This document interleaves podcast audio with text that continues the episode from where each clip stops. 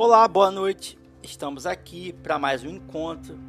Os animais começaram a trabalhar todos juntos, unidos, animados. Está todo mundo animado, canta indo para lá e, e festeja para lá e trabalha mais do que precisa trabalhar, porque a galera tá empolgada. Agora não tem mais, não tem mais nenhum humano para coordenar nada, não tem, nenhum, não tem mais nenhum humano para perturbar ninguém. Então os animais estão extremamente empolgados, oriçados, ok? Então o clima é de festa, beleza? Um tópico aqui no início do capítulo 3 que eu gostei bastante e vou compartilhar com vocês é um trecho que diz, em resumo, que diz assim: Os porcos não trabalhavam propriamente, mas dirigiam e supervisionavam o trabalho dos outros. Donos de um conhecimento maior, era natural que assumissem a liderança. É aquilo que eu falei no grupo do WhatsApp mais cedo estou falando aqui com vocês que estão ouvindo aqui o podcast. Falo novamente. Os, pro, os porcos eles não trabalhavam como o restante dos outros animais trabalhavam.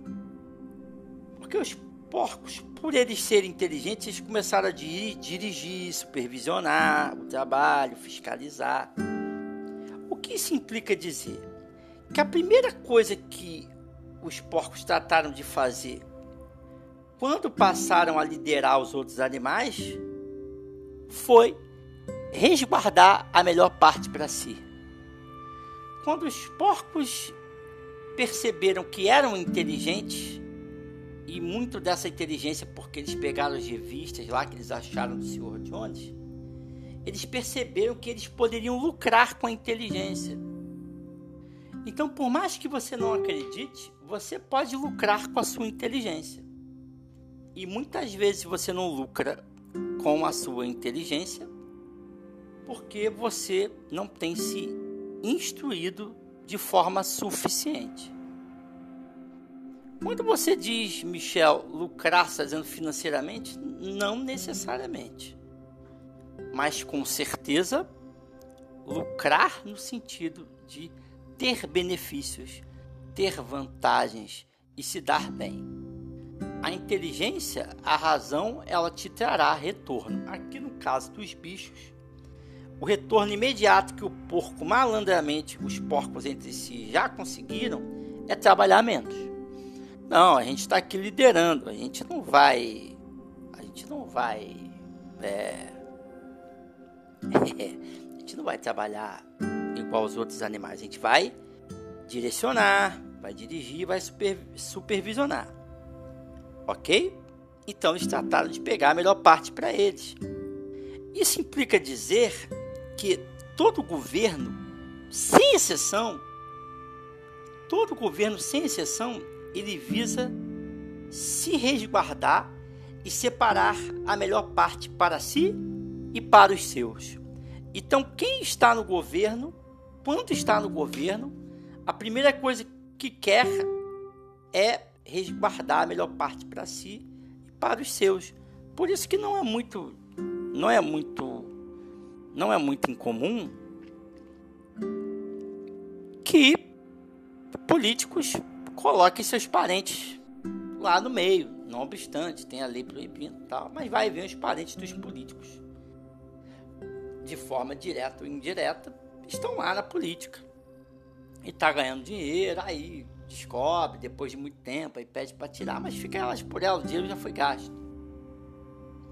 O governo, ele se retroalimenta assim. Quem governa sempre fica com a melhor fatia do bolo e se preserva e preserva os seus. O sistema dos governantes ele se mantém para preservar os seus, preservar quem está no poder e preservar o poder para que outros, de preferência os seus, seus amigos, seus familiares, depois dele possam ir ocupando aquele cargo, né? Às vezes a família toda de um governante está tá lá no governo com ele. A família toda está no poder. Ok? Não obstante, os porcos, por serem inteligentes, estarem trabalhando bem menos em relação aos outros animais, os animais estavam trabalhando melhor que Jones e seus homens. Eles estavam produzindo, estavam produzindo mais que Jones. Eles estavam mais rápido. Estavam tão rápido que eles chegaram a bater recorde. Foi a maior, foi naquela história ali da granja, foi a maior colheita da história e a mais rápida. Não houve desperdício, não houve furto sobrava mais comida para todo mundo. Isso era vantajoso, os animais estavam felizes. Pô, tá sobrando comida. Tinha mais lazer. Tinha mais lazer, antes não tinha, agora sobra mais comida, tem mais lazer.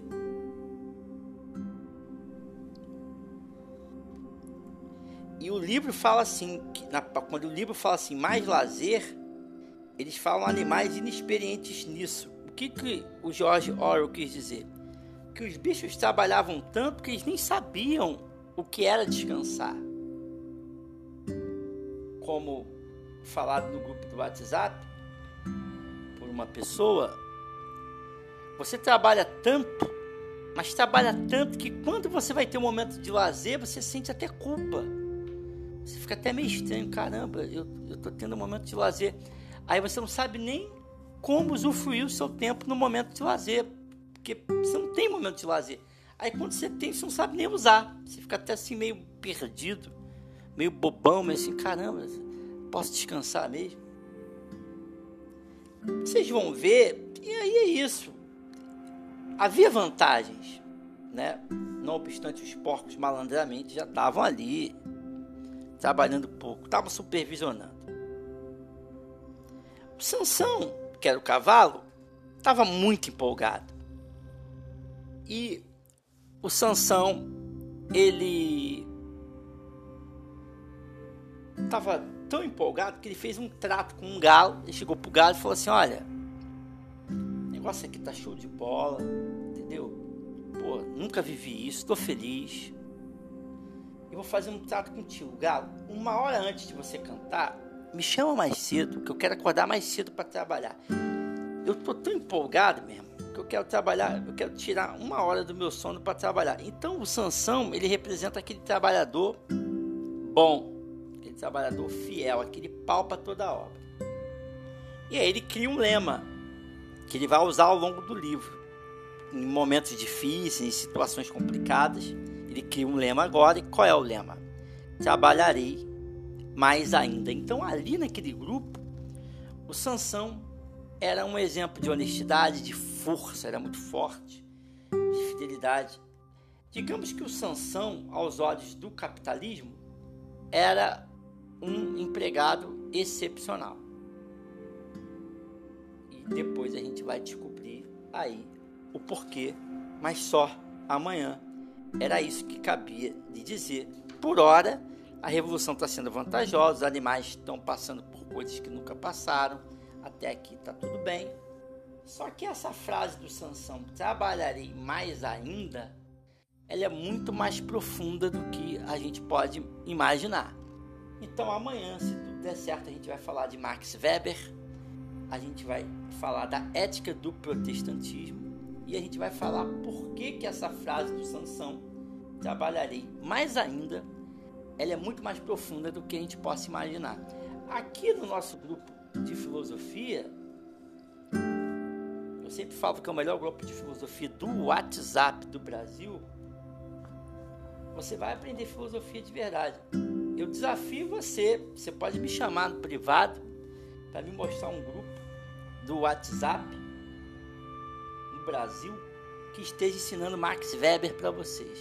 Aqui a gente ensina. Sabe por quê? Porque a nossa página de filosofia é uma página muito boa e ela é uma página muito séria. Não obstante ela também seja uma página de humor, mas ela agrega conhecimento para você. Claro que ela não vai agregar só conhecimento. Você precisa rir, você precisa se divertir, você precisa se alegrar. Então a gente também tem isso lá.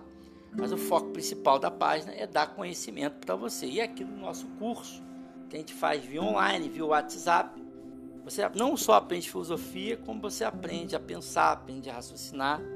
E amanhã a gente vai aprender um pouco do Max Weber e do quanto essa frase do Sansão trabalharia mais ainda. Ela historicamente ela é importante. E a gente vai falar um, dos efeitos dessa frase, a gente vai falar amanhã sobre João Calvino.